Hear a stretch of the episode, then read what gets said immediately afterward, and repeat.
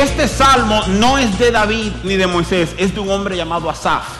Asaf es uno de los músicos que David encargó cuando se estableció el tabernáculo de David y por, por tiempo no puedo entrar en todo lo que eso implica, pero en esencia David cogió el arca del pacto, el arca del pacto que estaba en el tabernáculo de Moisés, en el desierto estaba en el tabernáculo, cuando ahora establece en Israel, estaba en Silo, en la sede de Silo, cuando Saúl fue rey, el arca se perdió por 20 años, cuando David vuelve a tomar el trono, David en esencia dice, yo no voy a gobernar sin la presencia de Dios y manda a traer el arca. Sin embargo, él no regresa el arca a Silo.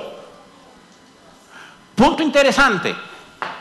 Los 20 años que el arca que representaba la presencia de Dios, los 20 años que el arca no estuvo en el tabernáculo, en Silo.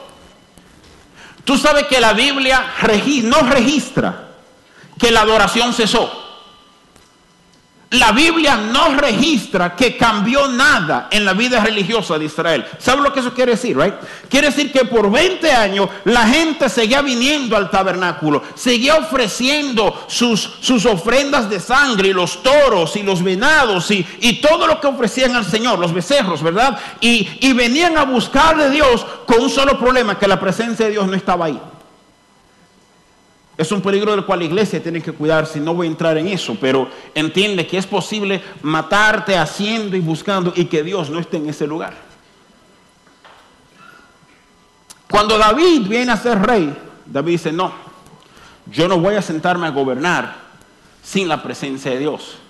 Y David entonces trae el arca.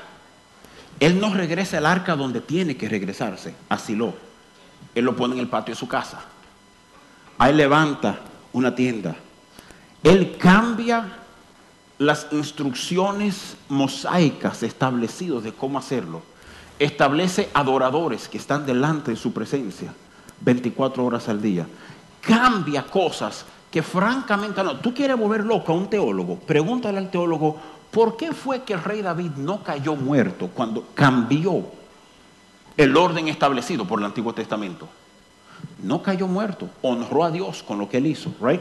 Pero durante ese tiempo de los cantores y músicos que David establece para ir delante de la presencia de Dios, está este hombre que se llama Asaf. El salmo que te voy a leer fue escrito por Asaf, no fue escrito por David. Fue escrito por un tipo que su vida se desarrollaba literalmente delante de la presencia de Dios. Entonces escribe este salmo que voy a leerte unos cuantos versiculitos largos, como hasta la mitad. Pero yo quiero que tú escuches esta conversación para yo decirte lo que te quiero hablar. Dice, el versículo 1 empieza con una tremenda declaración, una verdad de esas verdades inmovibles. Ciertamente es bueno Dios para con Israel, para con los limpios de corazón. O sea, el salmo empieza con esta declaración, señores, ofrécome. Luis, mira a ver si no se mató alguien ahí, porque... No hay sangre, estamos bien. Ok, seguimos. Mire. Y dice, es bueno para con Israel. El texto empieza con algo, estableciendo una verdad que yo quiero que tú... Mira, si tú no tienes esta verdad establecida en tu vida, te va a ir muy mal en algunas cosas. Dios es bueno.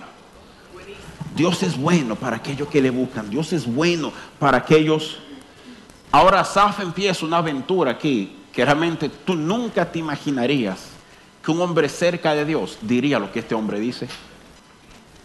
En cuanto a mí, él dice que Dios es bueno, pero en cuanto a mí, casi se deslizaron mis pies. Por poco resbalaron mis pasos. ¿Por qué? Porque tuve envidia de los arrogantes, viendo la prosperidad de los impíos porque no tienen congojas por su muerte, su vigor está entero, no pasan trabajo como los otros mortales, ni son azotados como los demás. Hombres, perdón. Por tanto, la soberbia los corona, se cubren de vestido de violencia. Los ojos se les saltan de gordura, logran con creces los antojos de su corazón, se mofan y hablan con maldad de hacer violencia, hablan con altanería, ponen su boca contra el cielo y su lengua pasea la tierra. Por eso Dios hará volver su pueblo aquí y aguas de abundancia serán extraídas para ellos. Y dicen, ¿cómo sabe Dios? Y hay conocimiento en el Altísimo. ¿Qué tú has metido ahí en la iglesia? He aquí estos impíos, sin ser, sin ser turbados del mundo, alcanzaron riquezas verdaderamente. En vano he limpiado mi corazón y lavado mis manos con inocencia. Piensa en ese texto un momentito. Esto, yo no sé si usted lo ha pensado, yo lo he pensado en mi vida eso. Yo lo he pensado. Yo que uno está buscando a Dios, uno quiere hacer el asunto bien y este tigre está parado en la esquina vendiendo productos y le va mejor que a mí. Yo hago la cosa bien y este está engañando el sistema y tiene sesión 8 y tiene welfare y tiene los cheques y recibe esto y le va mejor que a mí. Son de los temas que no, mejor no lo hablemos. Tú no, no, no, hablemoslo porque la Biblia lo habla. A nosotros nos molesta a veces hablar estos temas difíciles que la Biblia no tiene vergüenza de hablar. O sea, hay un salmo entero dedicado a este problema, señores. Si tú lees bien los salmos, tú ves la plena revelación del corazón del hombre tratando con Dios. Los salmos no es el que habita el abrigo del Altísimo y Jehová mi pastor, todo nada me faltará. Esos no son los salmos. Los salmos son el Salmo 13. ¿Hasta cuándo me dejarás aquí? David peleando con Dios. Los salmos son el Salmo 73. ¿Qué pasó? Yo he creído en ti, me he parado. ¿Y cómo va a ser que ellos prosperan? Eso no es lo que molesta. Lo que te molesta no es que el otro prospera, es que ellos prosperan. Y yo estoy en el mismo hoyo. Eso es lo que molesta. Pues si todo el mundo prosperara, no problem. Pero ellos prosperan. Y yo estoy parado aquí. Seguimos leyendo, dice el versículo 14. Pues he sido azotado todo el día y castigado todas las mañanas. Y si dijera yo, hablaré como ellos. He aquí a la generación de tus hijos engañaría. Cuando pensé para saber esto, fue duro trabajo para mí. Yo quiero hablarte esta mañana de lo que pasa cuando vemos mal las cosas. Si tú así, viendo mal. ¿Qué pasa en nuestras vidas cuando nuestra perspectiva es incorrecta? No nos gusta hablar de esto porque tendríamos que reconocer que nuestra perspectiva está mal. Pero quiero que tú veas que cuando tu perspectiva está mal, tú empiezas a ver cosas. Mire, todo el mundo ve las cosas a través de un lente. Si usted se pone unos espejuelos, unos anteojos ahora mismo, y se lo pusiera rojo, todo lo que tuviera, fuera de qué color. Ok. Todo el mundo aquí tiene unos lentes puestos. Son los lentes de tu experiencia, son los lentes de tu crianza, son los lentes de las dinámicas familiares que se dieron en tu familia de origen, para utilizar términos de terapeutas familiares. Todo el mundo percibe la vida Tú te criaste en una casa donde todo el mundo bebe y se habla, y se habla groseramente. Por darte un ejemplo, todo el mundo se, se emborracha y se habla mal y hay pleito. O sea, en ese ambiente tú dices, ¿eso es normal? Si tú te criaste en un ambiente donde todo el mundo es calladito y bien respetuoso y bien ¿verdad? propio en su trato, si tú te vienes en la casa donde están los borrachos y los bullosos, ¿cómo tú te vas a sentir? Esta gente son locas todas. Pero la gente de esa familia dice, no, nosotros somos normales porque eso es normal para ellos. ¿Me doy a entender? Todo el mundo tiene lentes. El problema es que cuando venimos a Dios, si no nos ponemos los lentes correctos, es posible que no estemos viendo bien. Vi una película ayer, mala, la de Éxodo nueva, mala. La de Moisés. Vaya a verla porque tenemos que ver películas así para que Hollywood haga más películas basadas en valores cristianos. Pero si usted está buscando una verdad teológica, no la busque ahí que no la va a encontrar. Y francamente es aburrida la película. Mejor Víctor, no la vea, cómprala cuando salga en DVD, ¿verdad? Ahora es el dinero, de verdad, mala, aburrida. Miren, eh, ¿se da cuenta? ¿Saben cómo termina la película? Está este asunto de que una película en tres dimensiones, usted nunca, si no se pone los lentes, usted no la ve bien. De hecho, si usted se quita los lentes, la, pantalla se ve borrosa, se ve como que no está bien enfocada. Y cuando usted se pone esos lentes, usted ve exactamente cómo fue diseñada para que se percibiera la película. ¿Estamos, ¿Me está entendiendo el concepto? Creo que cuando tú vienes a Dios es así. Hay unos lentes que tú tienes que ponerte, porque sin esos lentes vas a ver mal, vas a malinterpretar todo lo que pasa a tu alrededor. Sin esos lentes, tú interpretas ciertas cosas como asuntos que están hechos para acabar contigo, para destruirte. Tú te pones esos lentes y te das cuenta que, tu más gran, que en, tu gran, en tu crisis más grande está tu oportunidad más grande de crecer. Tú te pones esos lentes y te das cuenta que en la tormenta más grande está la oportunidad más grande de glorificarse. Entonces, en vez de convertirse en un momento de pánico terrible, se convierte en un momento que tú respiras profundo y dices, hmm, ¿qué tú vas a hacer aquí, Dios? Pero eso solo se hace con esos lentes puestos. Me gusta la transparencia de Asaf, un tipo que vivía en la presencia de Dios. Asaf dice, yo no sé de ti, pero por poco me maté en este camino, por poco resbalaron mis pies. ¿Por qué? Porque me puse a pensar en esta gente que no honra a Dios, que no, no honran a su esposo, a su esposa, que son deshonestos en negocio que hablan disparate y le va bien. Que se jactan de cosas incorrectas y como que nunca le cae un rayo del cielo que lo parte por la mitad. Yo estoy tratando de hacerlo bien. ¿Y cuánto me ha costado? Hay un texto donde dice en el 13, en vano he lavado mis manos con inocencia. piensa en esto y te vas a dar cuenta que lo que él está diciendo es verdad. Y es frustratorio. Y si el salmo terminara ahí, tuviéramos un problema serio. Pero el salmo no termina ahí. Miren el versículo 17 para que tú veas cómo se soluciona ese problema. Lo que dice. El versículo 17 dice así. Hasta, o sea, el problema llegó hasta este momento.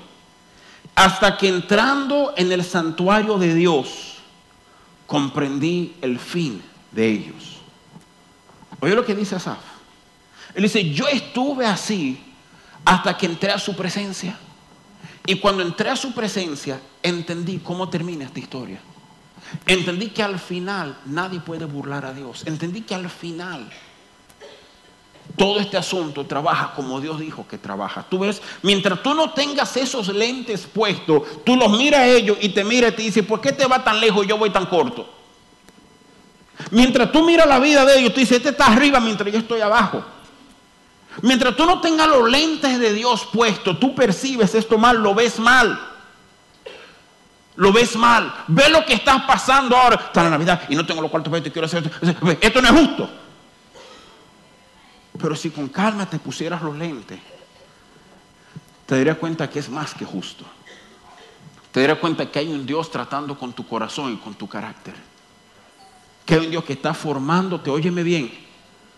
Hablaba con los, líderes y pastores de palabras de y les decía, fíjate, que la Biblia dice, humillaos bajo la poderosa mano de Dios. ¿Cuánto dicen amén? Pero el versículo no termina ahí. El versículo no dice, humillaos bajo la mano de Dios. Eso no es el versículo. Dice, humillaos bajo la poderosa mano de Dios y Él os exaltará cuando fuera tiempo. O sea, no sé si me doy a entender. El arte de Dios con tu vida no es humillarte, es exaltarte. Ahora Dios sabe que si Él te exalta sin antes primero formarte y bajarte y moldear tu corazón y moldear tu carácter, el día que Él te exalta te mata. Pero sin esos lentes puestos, nosotros vemos el que está allá arriba, que Dios no lo subió, que se subieron ellos hasta ahí. Y decimos, esto no es justo. No solo no es justo, sino que no termina ahí. O sea, si yo mirara ese momento, nada más diría, esto no es justo. Es más que justo, señores. Dios va a ser como Él prometió que iba a ser. Pero se trata de nosotros a nivel de corazón entender y ver bien lo que Él está haciendo. Porque si lo vemos bien, le restamos valor a aquellos que están en lugares. Óyeme bien. Oigan este secreto. Cuando tú tratas de ocupar un lugar en que Dios no te puso, prepárate el resto de tu vida a defender ese lugar con uña y con diente. Es una forma miserable de vivir.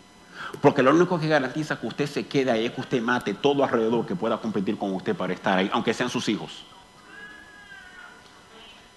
Cuando usted aprende a ocupar un lugar porque Dios limpió el camino y te puso ahí, ¿tú sabes quién que tienes que mantenerte ahí?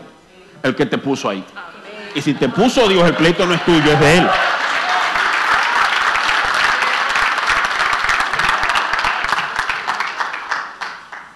Hasta que entrando en el santuario de Dios, entendí.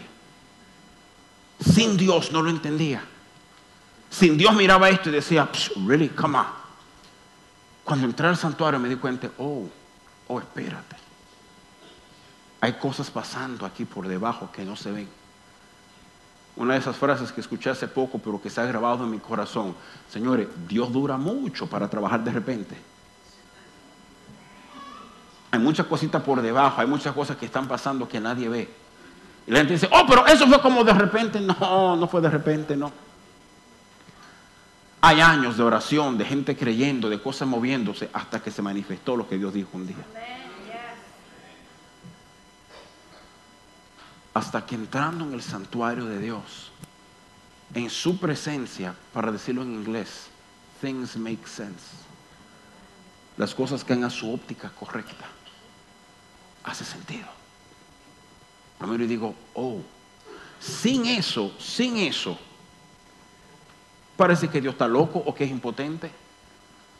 Sin eso, me ungieron como rey, maté a un gigante y ahora vivo en una cueva con 300 charlatanes escondiéndome del rey que me quiere matar. Sin esa óptica no hace sentido. ¿Cuál es tu crimen? Que tuve un sueño, que las estrellas me adoraron, mis hermanos cogieron envidia y me tiraron en este hoyo y me vendieron como esclavo. Y ahora vienen 17 años un trato animal con mi corazón.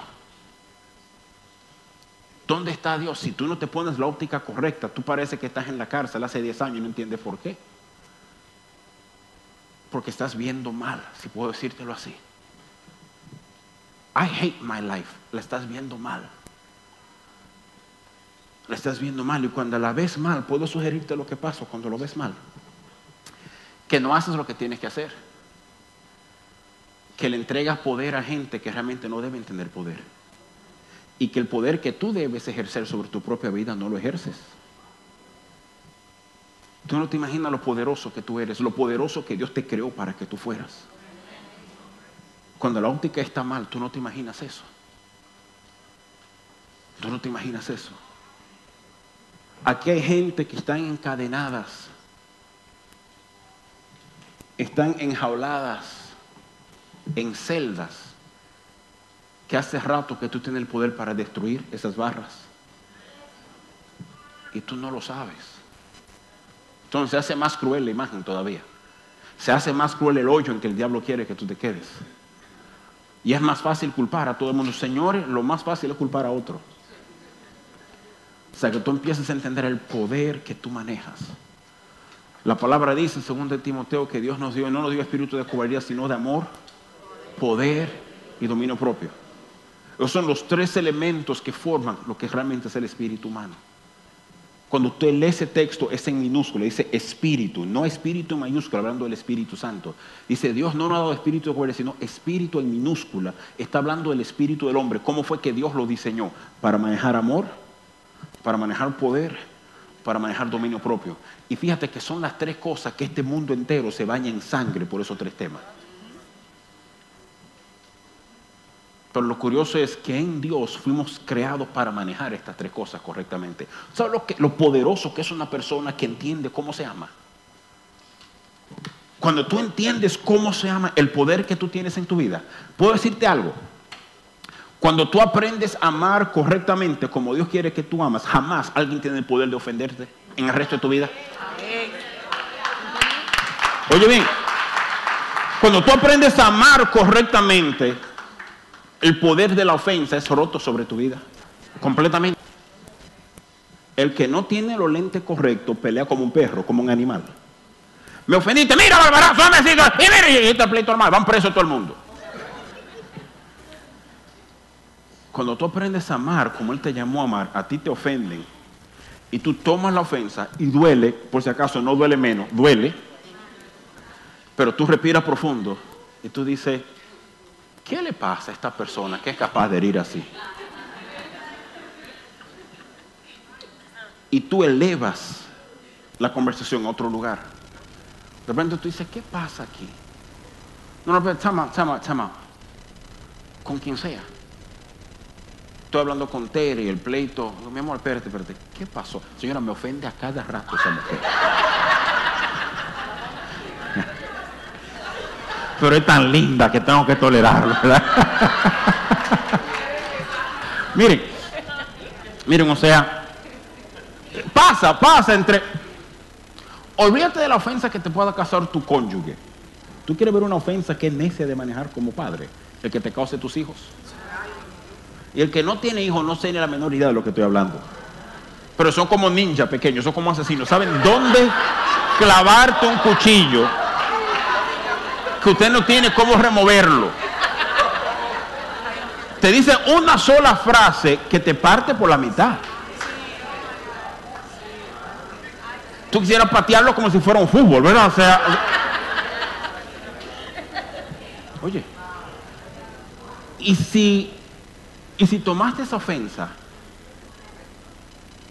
no quedaste herida contra tu hijo o contra tu hija. Si tomaste esa ofensa, tu hijo o tu hija perdió algo de su papá o su mamá que nunca va a recibir otra persona.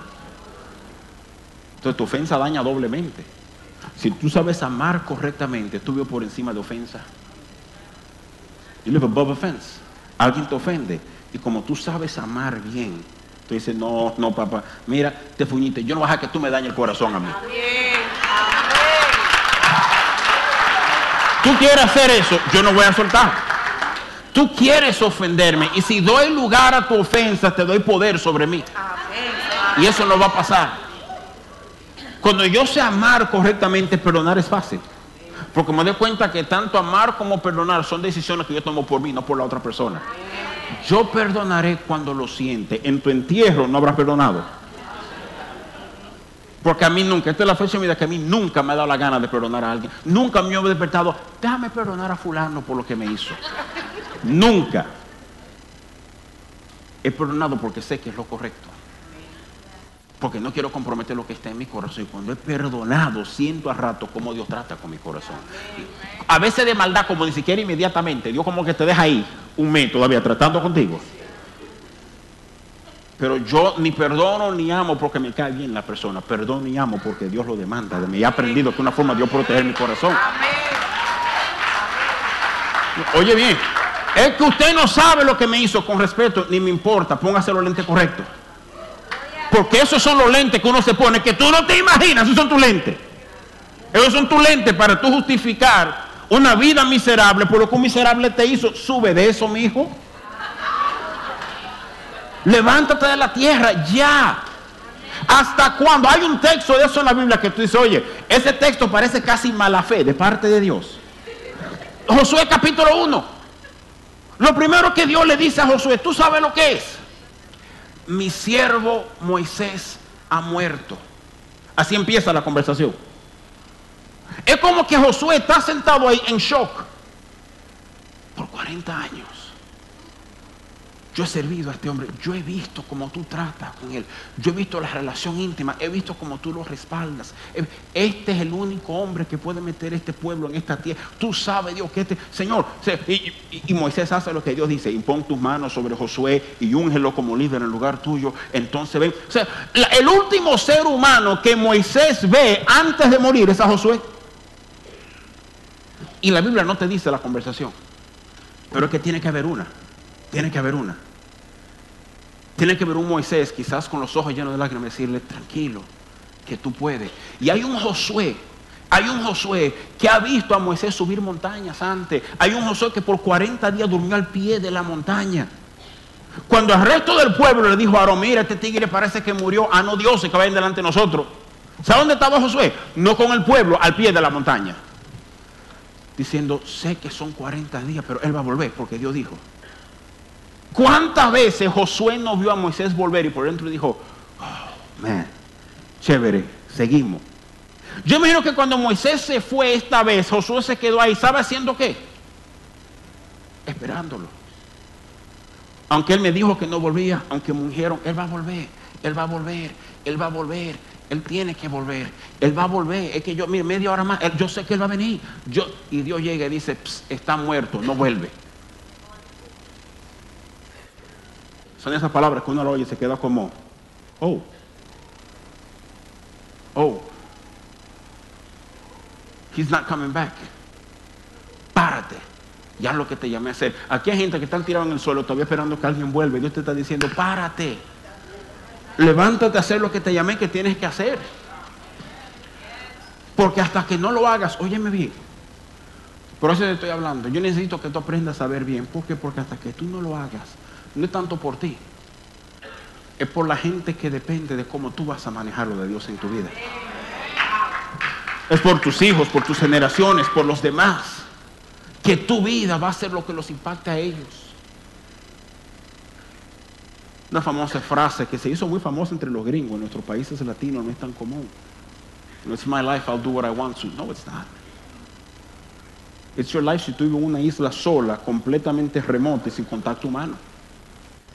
Pero cuando yo digo es mi vida, yo hago lo que me da la gana, yo tengo que entender francamente que cuando yo hago lo que me da la gana, inmediatamente mi cadena está ligada a la de Tere, está ligada a la de Daniel, está ligada a la de Laura. Cuando yo hago lo que me da la gana, yo arrastro gente conmigo, yo hiero gente, yo lastimo gente. Si eso es verdad, también es verdad que si hago lo que tengo que hacer y yo me levanto donde tengo que, ir, yo arrastro gente a mi éxito, yo arrastro a Tere, yo arrastro a Daniel, yo arrastro a Laura. Todo el mundo conoce ese elemento en lo negativo, pero se nos olvida que trabaja en lo positivo también. Es que estamos encadenados.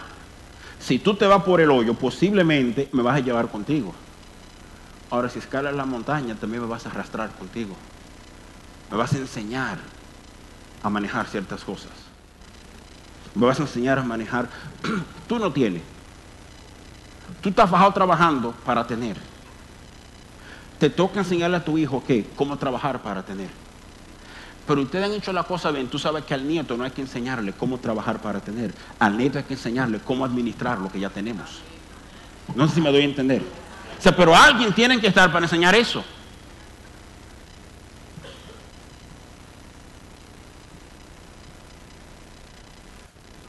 Uno de mis versículos favoritos, la gente se pone de espirituales, todos son mis favoritos. No, no, yo tengo versículos que me han hablado de una manera que me han... El Salmo 90, versículo 12. Enséñanos de tal manera contar nuestros días que traigamos sabiduría al corazón. Señor, acuérdanos que no somos eternos, que todo el mundo aquí tiene tiempo y es limitado y yo quiero vivir de tal manera, con esa conciencia, que mi corazón quiera ser sabio. Que diga, no tengo tiempo a perder. No quiero cometer los mismos errores por 10, 15, 20, 30 años. Hay hombres de 50 años cometiendo los mismos errores que un muchacho de 20. Come on, man, grow up. De verdad. Aprenda a asumir responsabilidad, aprenda a asumir de lo que se trata la vida. Aprenda a amar a una mujer como un hombre debe amar a una mujer. Aprende a amar a tus hijos y aprende a amar a tus hermanos como un hombre debe amar a sus hermanos. Mi amor por ti no me permite aplaudirte todo lo que haces.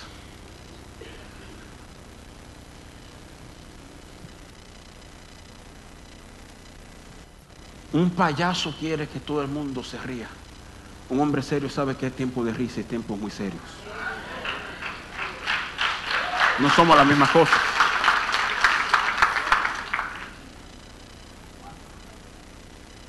El tiempo es limitado.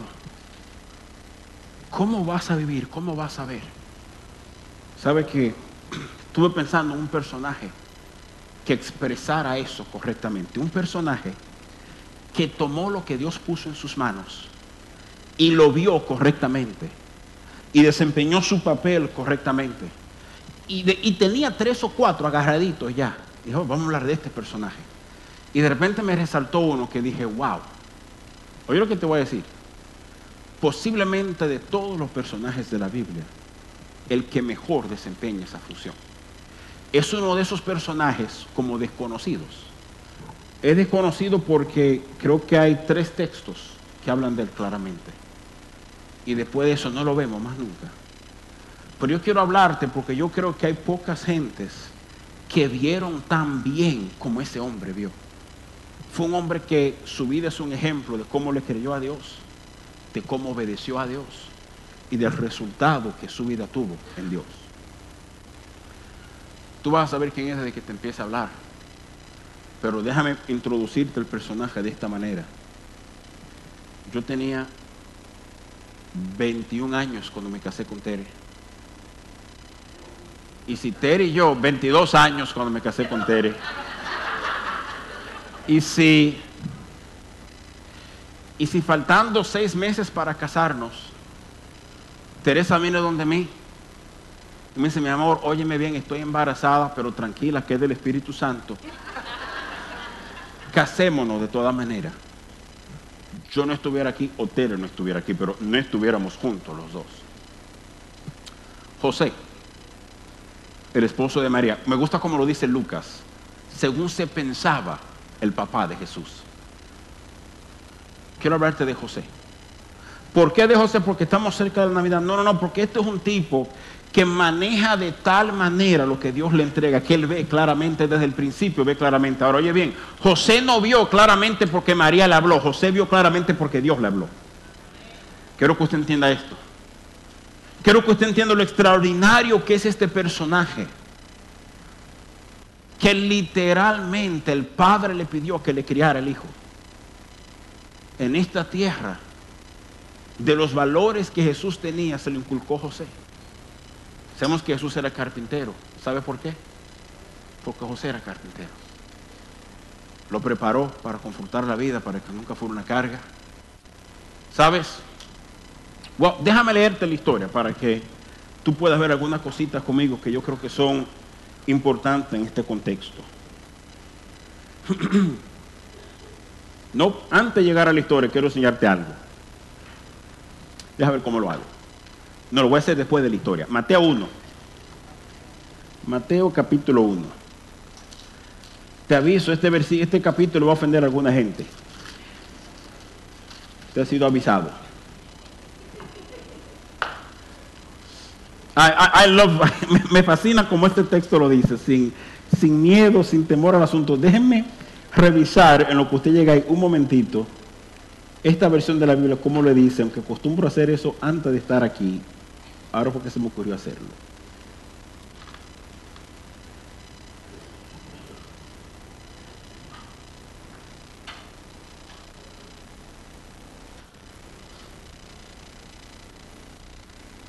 Ok. Vamos a ver, Mateo capítulo 1, versículo 18 dice así. El nacimiento de Jesucristo fue así. Estando desposada María, su madre, con José, dice esto, antes que se juntasen, eso es bien importante, voy a explicarte por qué, se halló que había concebido del Espíritu Santo. Y José, su marido, como era justo y no quería infamarla, quiso dejarla secretamente. Dice, se, dio cuenta antes de que se juntaran. Miren, no tengo tiempo para entrar en toda la ceremonia de boda judía, como se hacía. ¿ok? Usted sabe que en nuestra cultura, normalmente cuando el hombre se va a casar, ¿qué le da a la mujer? Un anillo. ¿Qué representa ese anillo? Un compromiso de matrimonio. De hecho, de hecho, si usted va delante de un juez que ha pasado cada rato, que un barbarazo de eso compra un anillo de 30 mil dólares y no se casan, y quiere pelear para que le devuelvan el anillo, el juez dice claramente, ese anillo representa un contrato con el cual usted no cumplió su parte, el anillo queda en manos de ella. Ahora bien, fíjate, eso es en nuestra cultura, el anillo representa que hay un compromiso real a casarse, es un, pero, pero, no es, un, documento legal. Si no se quieren casar, no se casan. Right? Un desposamiento no es así. Cuando estamos, un desposamiento, para tú romper un desposamiento es igual que hacer un divorcio. Es un contrato, literalmente. Si estamos desposados, es que nos vamos a casar. Es que yo estoy acabando de juntar los chelitos y edificar nuestra casa. Y cuando tú menos lo esperas, te vengo a buscar en la casa de tu padre, hacemos una gran cena y nos vamos de luna de para nuestra casa ya. O sea, te estoy resumiendo una ceremonia que duraba una semana, right? pero básicamente era así. ¿Por qué esto es importante? Porque dice, estaba desposada con José, pero no se habían juntado. ¿Sabes lo que eso quiere decir? O sea, eh, ya el contrato está hecho, pero el hombre está edificando la casa, no es que viven juntos, no es que están casados. Se halla que están, ¿por qué? Porque si están, estoy seguro que en ese pueblo a cada rato dos estaban juntos ya y uno salía embarazada y lo casaban y que el niño nacía de siete meses, pero todo el mundo sabía lo que había pasado, right? Pues se habían juntado ya. Dejémoslo de cuento, ¿right? Dice, esta vivía en la casa de su padre todavía. Y José estaba fajado edificando la casa de ellos. se halla que la mujer ha concebido por el Espíritu Santo. Inmediatamente resalta la primera característica sobresaliente de José. Era justo. No quería infamarla. ¿Sabe lo que José podía hacer con María en ese momento? José podía tomar a María, si ven acá mi amor, llevarla a la puerta de la ciudad, delante de los ancianos de la ciudad. Es decir, yo estoy desposado a casarme con esta mujer y esta mujer no es virgen. Y la ley de Moisés dice que María iba a morir en ese lugar apedreada. Él literalmente tiene en sus manos el quitarle la vida a María. Dice, él era justo. No quería hacerle daño a ella. Entonces José empieza a hablar con gente como, mira, si yo quiero dejarla, ¿qué hago? Era justo, no quería hacerle daño. Ya tú ves a qué clase de persona Dios le va confiando cosas, ¿ves? No a cualquiera. Era un hombre justo. Quizás fue su justicia que atrajo desde el cielo que Dios dijera, a esta parejita se le puede confiar. El texto dice lo siguiente, José le está dando mente a cómo dejo a María. El versículo 20 dice, pensando él en esto, en cómo la dejo, he aquí un ángel del Señor le apareció en sueños y le dijo, José, hijo de David, no temas recibir a María tu mujer, porque lo que en ella es engendrado del Espíritu Santo es. Y dará a luz un hijo, llamará su nombre Jesús, porque él salvará a su pueblo de sus pecados. Todo esto aconteció para que se cumpliese lo dicho por el Señor por medio del profeta, cuando dijo, He aquí una virgen concebirá y dará luz, llamará su nombre Manuel, que traducido es Dios con nosotros. Y despertando José del sueño, hizo como el ángel del Señor le había mandado y recibió a su mujer pero no la conoció, y quiero que agarre esa frase bien, hasta que dio a luz a su hijo primogénito y le puso por nombre. Este hombre está pensando que la mujer le fue infiel. Él se acuesta pensando en eso. Y un ángel le habla. ¿Qué le dice el ángel? O sea, tranquilo. Este es el mismo tema. Él no tiene los lentes puestos y la mujer le dice, estoy embarazada. Oye, yo no quiero que muera, pero la tipa, yo con él, mucha mujer no me voy a juntar, imposible. Hasta que entrando en el santuario de Dios, entendió. Hasta que Dios trata con él y de repente le quedan los lentes bien. Y la óptica, él está viendo mal. Él está viendo mal. Y de repente se para y dice, oh, no da detalles, solo dice, el ángel le habló, dice, despertando de José del sueño, hizo como el ángel le O sea, espérate, ya, ya en mi corazón este tema se acabó, Dios me habló. Yo quiero que usted entienda que en ningún versículo vemos la duda de José. Vemos duda antes, desde que Dios le habla, él agarra los lentes de Dios. Dice, ahora veo. Él se casa con esta mujer por si acaso, dice, y no la conoció hasta. Ese conoció está hablando de relaciones sexuales. Ah, pastor, pero la Virgen María no fue virgen. No, no fue virgen. No fue virgen. Contradice miles de años de enseñanza católica, sí, pero yo tengo versículos de la Biblia, no tradición. Se no la conoció hasta. Hasta que dio luz a su primogénito, es el primero, o sea que hubieron más. No dice unigénito, dice primogénito. Mateo 13, 55 al 58 están los nombres de los hermanos de Jesús. Esos son hermanos de José de otro matrimonio negativo. Eso nunca entra en factor en la Biblia. No hay tradiciones que enseñan tales cosas. No, pero lo que pasa es que en arameo la palabra hermano quiere decir primo. Esos no son hermanos, esos son primos de Jesús. Mentira, esos no son primos, son hermanos de Jesús. ¿Cómo tú sabes que no son primos? Te voy a decir como yo sé que no son primos. Nosotros tenemos por seguro que Jesús tenía un primo. ¿Cómo se llamaba? Pero el nombre Juan no aparece en esa lista de hermanos. O sea, no está hablando de primo, está hablando de hermanos. Eso me ofende. Ay, no, a mí me ofendió también cuando lo vi. Y eso que no te hablando de los Reyes Magos todavía para dañarte la Navidad.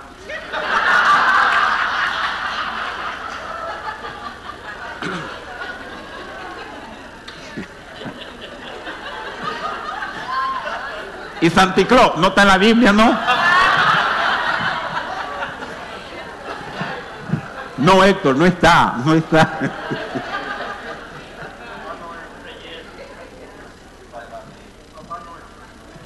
su obediencia, su disponibilidad, su sacrificio. ¿Quieres saber algo de José? Él muere. No sabemos cuándo Él muere. Él tiene que morir en algún momento de la adolescencia de Jesús. Pastor, ¿cómo usted sabe eso? Oh, porque cuando Jesús se le pierde en el templo tiene 12 años y José está vivo todavía. Sin embargo, cuando Jesús es crucificado, ¿se acuerdan lo que él hace con María y con Juan? Madre aquí tu hijo, hijo aquí tu madre, ¿verdad? Ese es el deber del hijo mayor de una familia, asegurarse el cuidado de la mamá. Pero si él tenía hermanos, pero sería más jóvenes.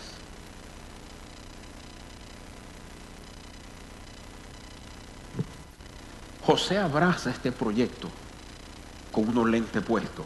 Dios me comentó este muchacho, lo formaré. Daré lo mejor que tengo para que él sea lo que sea. Yo imagino cómo José se siente cuando entra al templo a presentar a Jesús. Que el papá y la mamá entran.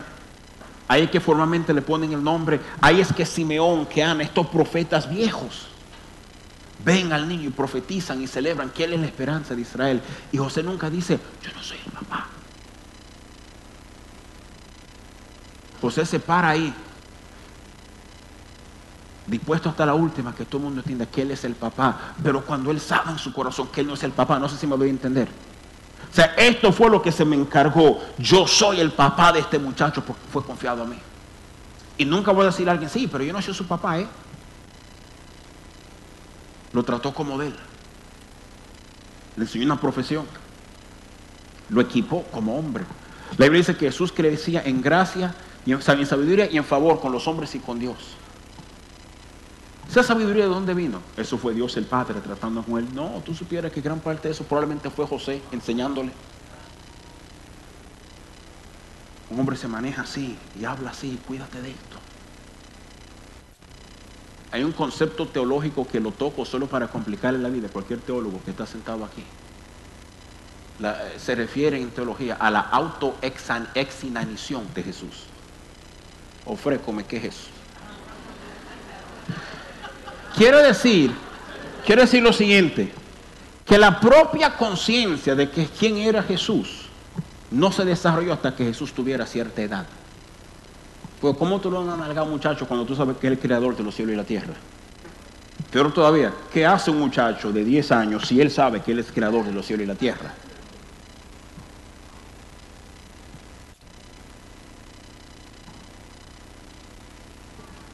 José, no se habla de él ni se le hizo una estatua, ni se le celebró. Él protegió la vida de Jesús.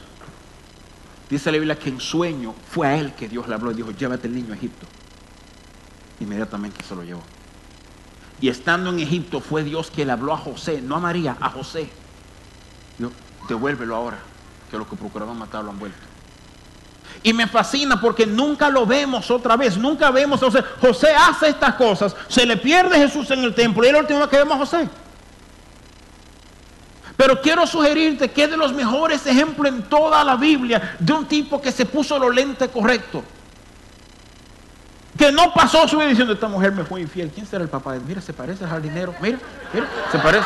O sea, que no pasó su vida en eso que creyó, por el trato de Dios que hubo, creyó y porque creyó caminó así. Y cuando Dios le hablaba, él no decía, eh, Dios, pero a mí no me gusta Egipto, mejor mándame para Samaria. Que tú decías, no, no, ¿para dónde voy? Para Egipto. Sí, Señor, nos vemos. María, empaca, Jesús, let's go.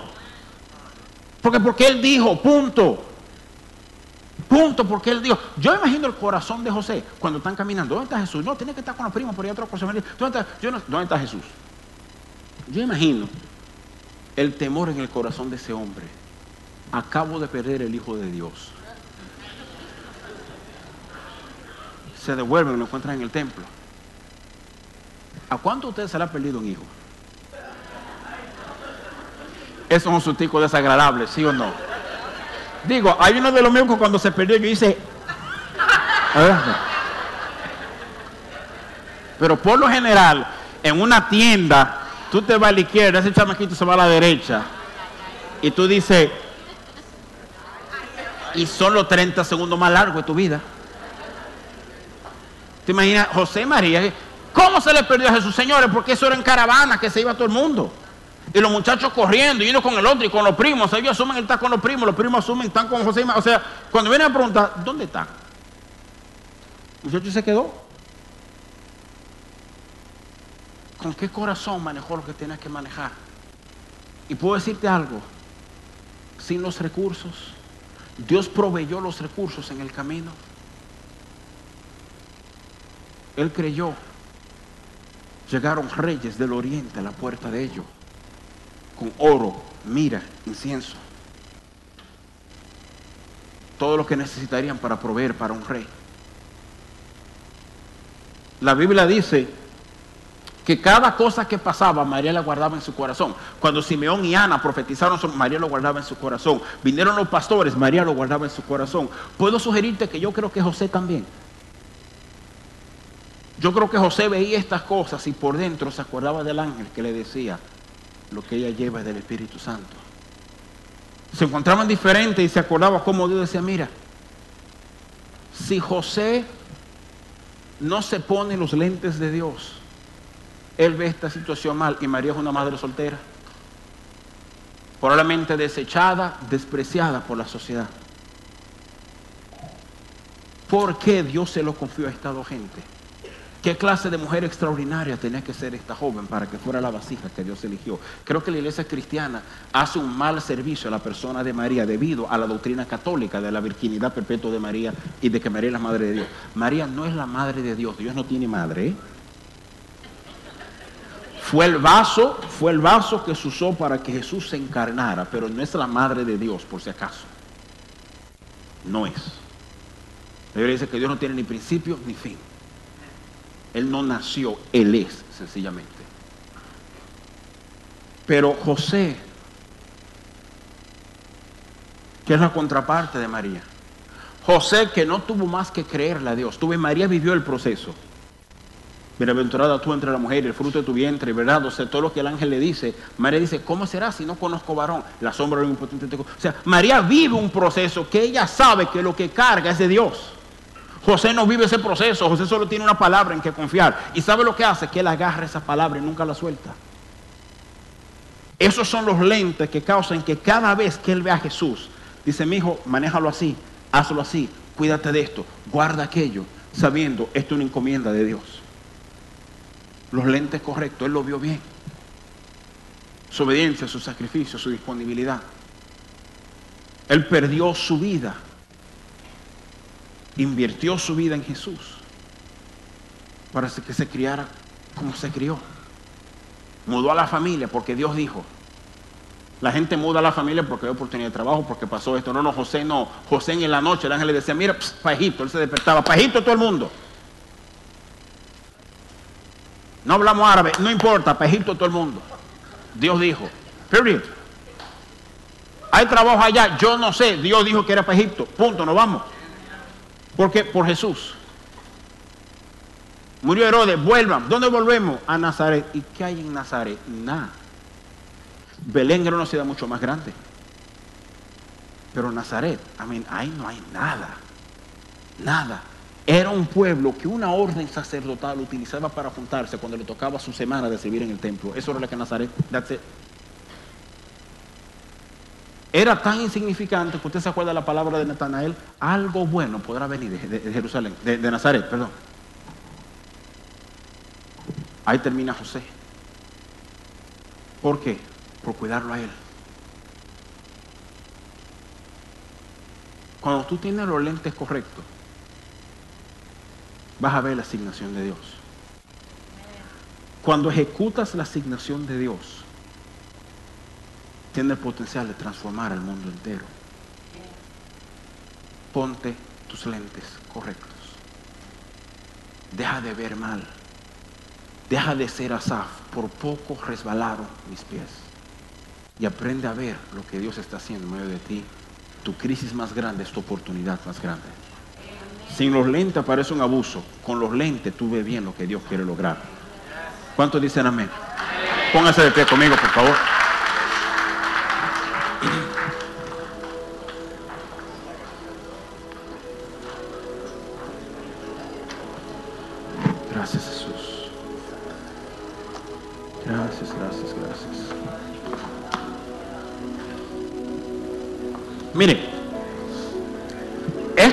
Quiere decir, me ser claro con ustedes, esto no quiere decir que en el trato de Dios contigo no hay momentos difíciles y no hay lágrimas.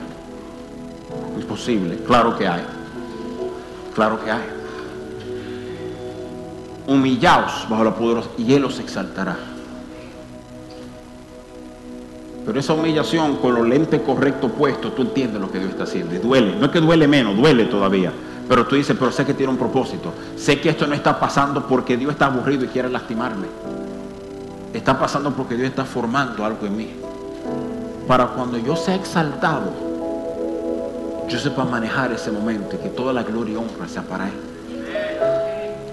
Guys, aquí hay gente hoy que no se imagina cómo Dios quiere glorificarse en tu vida y por qué.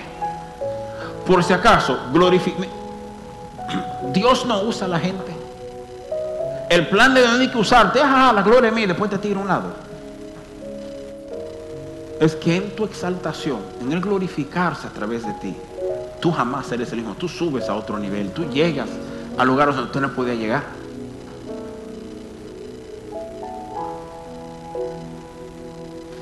Párate. Sal del hoyo, sal de la cárcel, sal de la amargura. Sal de la amargura. Elige amar, elige perdonar, elige ponerte los lentes correctos. Deja de ver mal para que puedas ver bien lo que Dios está haciendo con tu vida.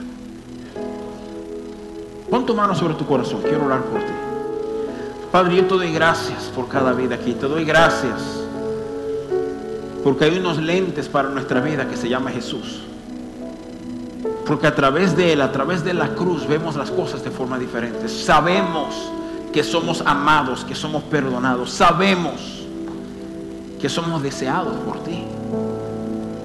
Padre, pero igual que Asaf, man, tenemos días que miramos los demás y por poco resbalan nuestros pies yo estoy orando por aquellos que sus pies están resbalando. Estoy orando por aquellos que se encuentran deslizándose, que se encuentran frustrados, cansados, heridos, maltratados.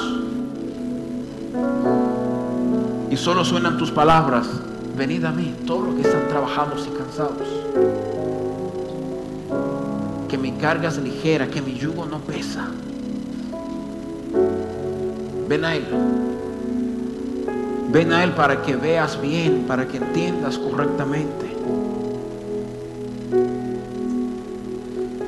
Padre, yo pido que cada uno de tus hijos aquí, Padre, que tú, tú nos taladres profundamente en el corazón el concepto de José.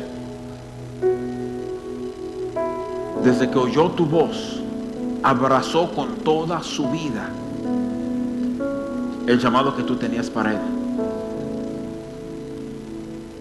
Qué bueno que lo hizo bien. Padre, yo pido por fuerza, por sabiduría, que hay hombres y mujeres que por falta de sabiduría están metidos en un hoyo. Y tú dices en tu palabra que si estamos cortos de sabiduría, que te pidamos, que tú la darás. Y no hablamos de esa sabiduría que es animal, terrenal y diabólica, sino la que se origina en ti. Padre, yo rompo lentes viejos Rompo formas de ver y de actuar que nos roban lo que tú tienes para nosotros. Y entrando en este tiempo, declaro, Señor, un tiempo donde empezamos a ver lo que tú estás haciendo, empezamos a ver lo que tú nos has llamado a hacer, empezamos a ver el proceso que está corriendo en nuestras vidas.